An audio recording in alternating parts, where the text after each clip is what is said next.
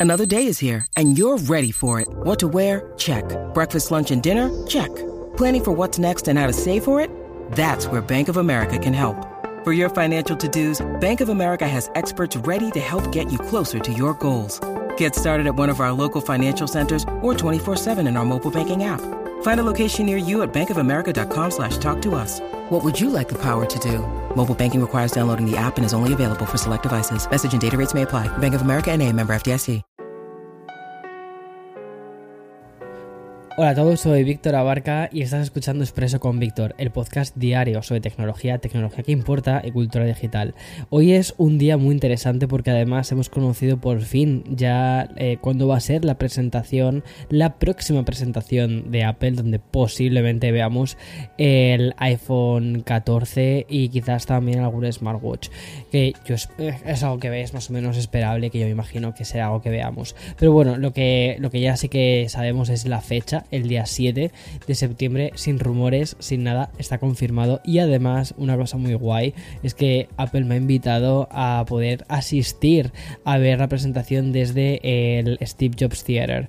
Así que ese mismo día podré experimentar todo lo que vayan a presentar y te lo contaré de primera mano. O sea que eso va a ser genial. Pero más allá de todas estas noticias, ¿vale? El episodio de hoy, este expreso, también te va a saber mucho a videojuegos. Porque hoy tenemos un episodio casi, casi que podríamos decir que es temático, en el que vamos a hablar de todo lo que ha sucedido durante las primeras horas del Gamescom, que es uno de los eventos de videojuegos más importantes de la industria.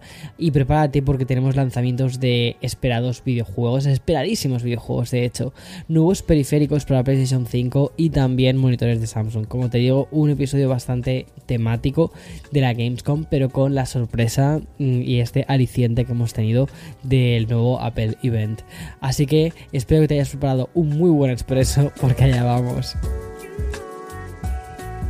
Bueno, si recuerdas bien, el episodio de ayer tuvo un, un, protagonista bastante interesante que fue el anuncio de Sony respecto al lanzamiento de las PlayStation VR 2.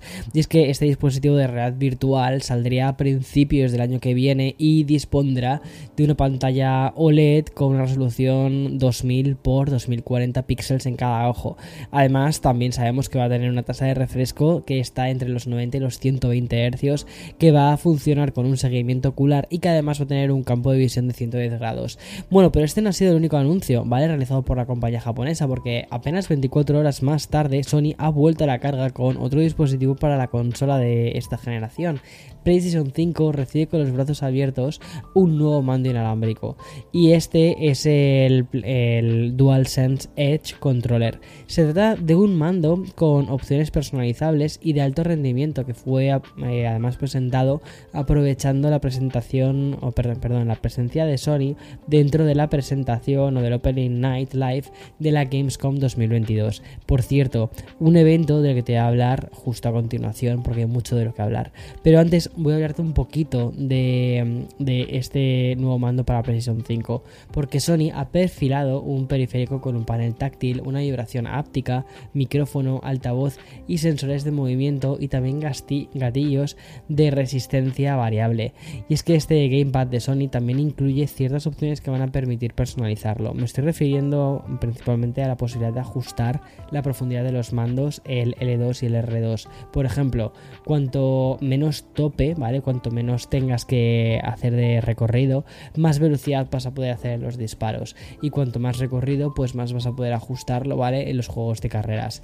Y este DualSense Edge Controller va a permitir que los usuarios activen y desactiven estos botones que ajusten la sensibilidad y hasta también las zonas muertas. Además, los botones traseros y los tipos de sticks van a ser totalmente intercambiables. Bueno, pero como te decía, ayer fue eh, la noche de, o la noche de apertura del Opening Night Live del evento que además sirve como la inauguración del Gamescom 2022, o lo que es lo mismo, la feria de electrónica de consumo interactiva más importante que hay en Europa, sobre todo en materia de videojuegos.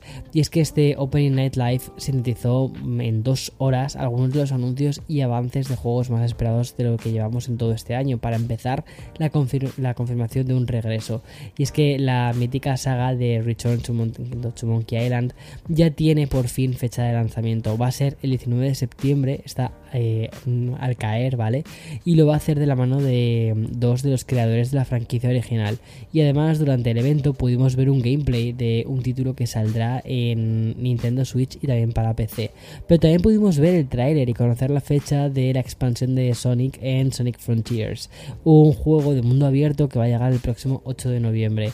Otro de los platos fuertes, tan fuerte como que lo dejaron como mm, guinda final, fueron los dos trailers de Dead Island 2. Y es que este juego viene acompañado de su propia historia, ya que mm, eh, bueno, este fue anunciado además eh, inicialmente en 2014 y no va a recibir su lanzamiento hasta el próximo 3 de febrero del 2023. Lo va a hacer en PlayStation 4, PlayStation 5, Xbox Series eh, S y X, también para la One, eh, cuidado, y también para PC. También va a llegar en 2023 Life of, of P, perdona que lo estoy leyendo aquí. Y este es un juego de acción que va a hacer una adaptación de la historia original de Pinocho y que saldría en las dos últimas consolas de Sony y de nuevo también en todas las de Xbox, también en el Game Pass de Xbox, ¿vale? Y también PC. No habrá que esperar tanto para recibir mm, News Tales from the Borderlands, que es un juego que va a llegar el 21 de octubre de nuevo a las PlayStations, a las Xbox, a Nintendo Switch y también a PC. Y ya fuera de lanzamientos confirmados y fechas, este Opening Night Live también sirvió para ver avances de juegos como por ejemplo el Dune Awakening, que es un MMO de mundo abierto y de supervivencia ambientado en el mundo de Dune. Y también va a, ser, va a estar Everywhere, que es un multijugador de mundo abierto creado por la mente pensante de GTA. Y también Hogwarts Legacy, que es el nuevo eh, RPG que tengo muchísimas ganas. Y que está, es un mundo abierto sobre la mítica saga literaria de Harry Potter, que no sé, creo que es uno de los juegos que más hypes tiene actualmente. Bueno, y no, no vamos a abandonar todavía el mundo gamer eh, en absoluto, ¿vale? Porque además tenemos un protagonista de este miércoles de un agosto del que estamos apurando los últimos tragos, pero que están siendo largos, ¿eh? Porque toca hablar de Samsung. Y es que la compañía ha presentado hoy los nuevos monitores orientados a juegos de la mencionada Gamescom. Y hablamos de los modelos Odyssey, que incluyen el famoso Gaming Hub de Samsung. Es decir, este centro de juegos de acceso rápido que mm, tienes eh, de acceso al Xbox Cloud Gaming, también a Google Stadia, a Nvidia GeForce y también a la última incorporación de los juegos en la nube, que es Amazon Luna. Del primero y principal ¿vale? No, del de Xbox no hace falta que, te cuente demasiado y tampoco hace falta que te cuente demasiado sobre ese Odyssey Arc, que es un monitor de 1000R de 55 pulgadas y con una tasa de refresco de 165, ¿vale? Porque ya te hablé hace un tiempo de este. Pero es que además Samsung también ha presentado en el evento de videojuegos el modelo Odyssey G7B y el Odyssey 65B, que son dos monitores principalmente concebidos para um, esos usuarios que juegan en PC y no tanto en consola. Y por un lado, ¿vale? El G70B tiene disponibles dos versiones, una de 27 pulgadas y con y, una, y otra con 32 pulgadas. Y en ambos casos, ¿vale? Tienen resoluciones 4K y 144 Hz y un tiempo de respuesta de un milisegundo, o sea que está bastante guay. Y um, luego está los G65B que estos tienen una forma curvita, ¿vale? Y tiene soporte también eh, 1440 y 240 Hz, o sea, 240 Hz. Y también se divide en dos versiones, la de 27 y la de 32.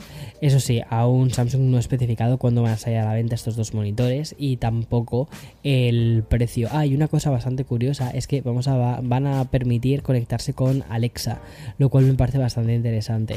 Y bien, antes de continuar, ¿vale? Y cerrar ya por fin la Gamescom, Voy a hacer una pequeña pausa y continúo con más.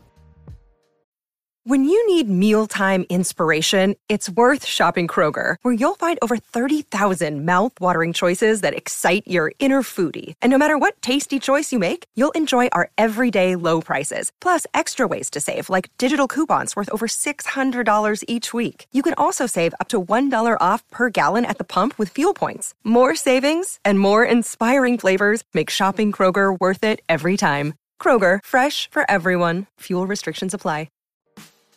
Bueno, y como te decía, para cerrar las primeras horas y que realmente son las más interesantes, ¿vale? De la Gamescom 2022, quiero contarte de una forma muy breve una colaboración que la verdad es que me ha volado la cabeza.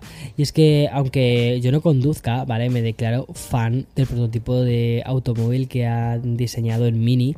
Y es que es una colaboración con una de mis marcas favoritas, que es Pokémon.